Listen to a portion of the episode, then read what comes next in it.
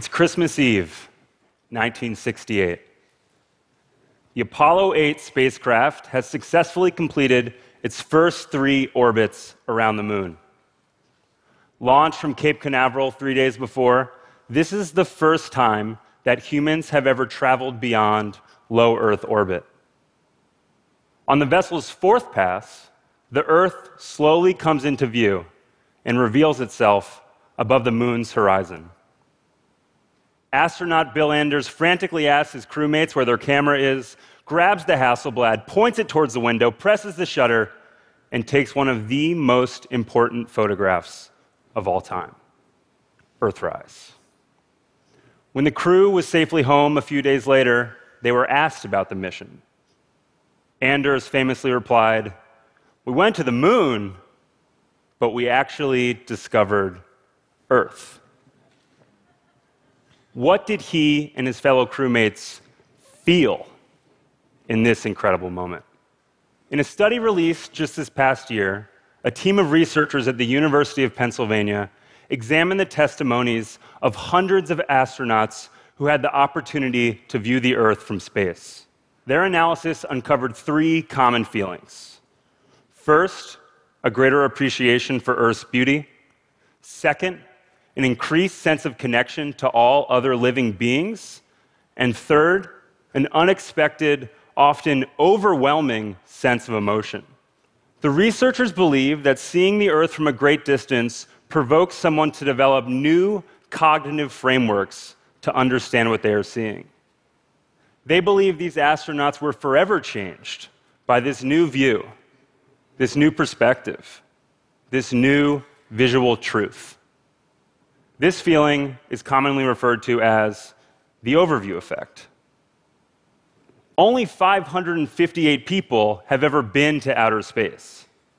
558 people had the opportunity to gaze down in awe, to wonder at our planet floating in an infinite sea of darkness. But what if that number were bigger? Three years ago, I set off on my own mission to see if I could bring this feeling of overwhelming scale and beauty to many more people just by using one small computer in my small New York City apartment. It was then in 2013 that I launched Daily Overview. Every day, I have used satellite imagery to create one expansive overhead view of our planet. More than 1,000 of these images have been created thus far, and more than 600,000 people tune in for this daily dose of perspectives.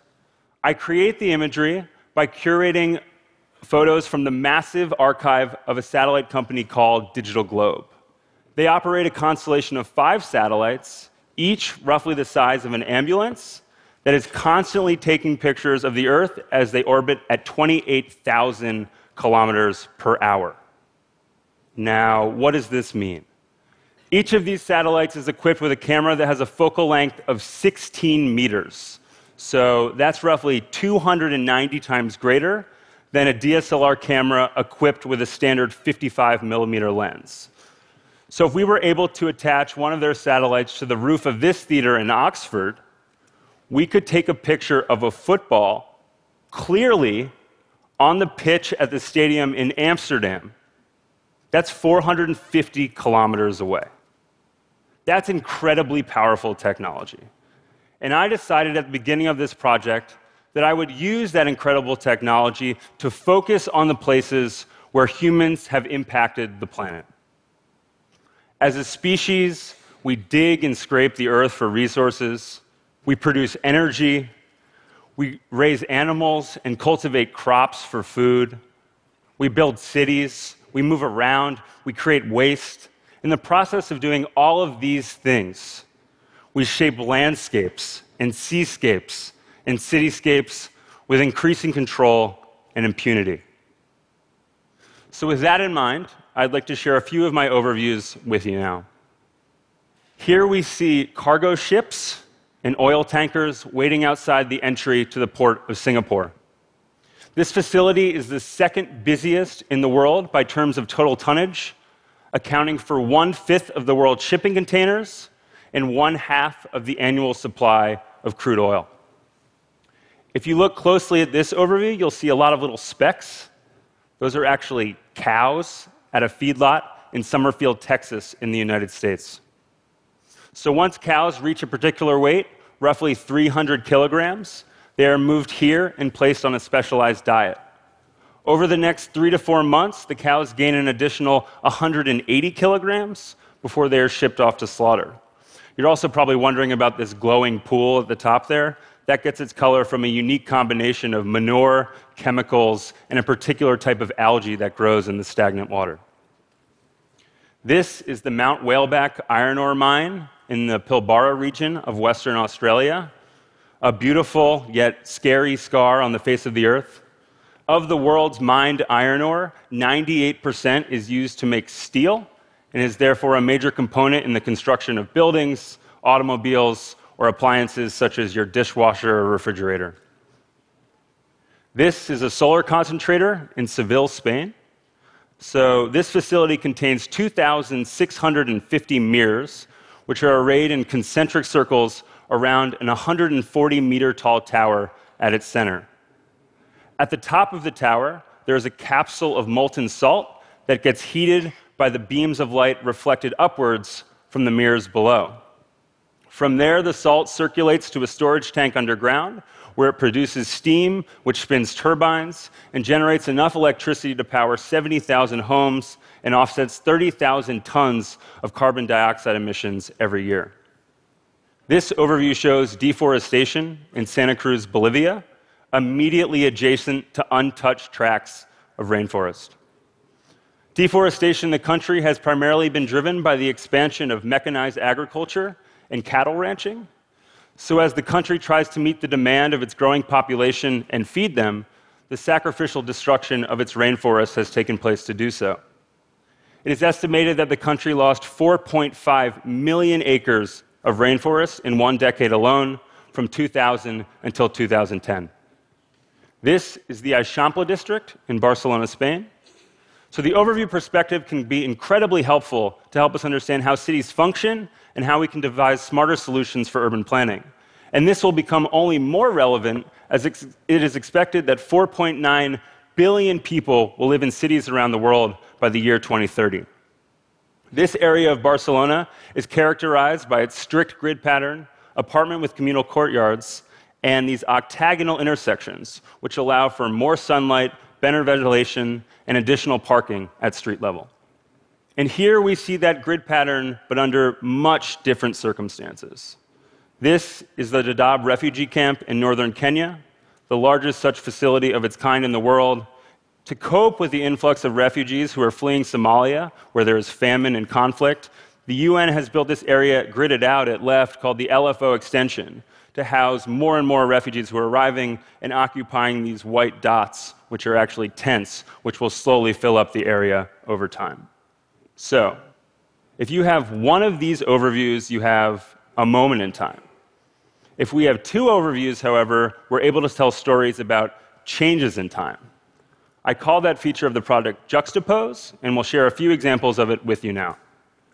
So, the tulip fields in Netherlands bloom every year in April. So, we take an image captured in March, a few weeks before, and contrast it to one taken a few weeks later, we're able to watch the flowers bloom in this magnificent cascade of color. It is estimated that the Dutch produce 4.3 billion tulip bulbs every year. In 2015, two dams collapsed at an iron ore mine in southeastern Brazil, causing one of the worst environmental disasters in the history of the country.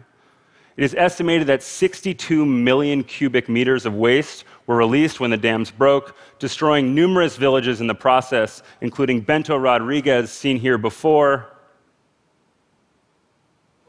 and after the flood. Ultimately, 19 people were killed in this disaster. Half a million people did not have access to clean drinking water for an extended period of time and the waste soon entered into the Rio Doce River, extended for 650 kilometers all the way into the sea, killing unknowable amounts of plant and animal life along the way. And lastly, here's a story related to the crisis in Syria, a conflict which has claimed the lives of hundreds of thousands of people and displaced millions. So, this patch of desert is seen in Mafraq, Jordan in 2011, the year the conflict started. And when we compare it to an image captured just this year in 2017, we see the construction of the Zaatari refugee camp. So, just as the astronauts of Apollo 8 watched the Earth rising above the lunar landscape for the first time, there is no way that you could have imagined what the places I just showed you look like from outer space. And while you may enjoy the aesthetics of an image, once you learn exactly what it is you're seeing, you may struggle with the fact that you still like it. And that's the tension I want to create with my work.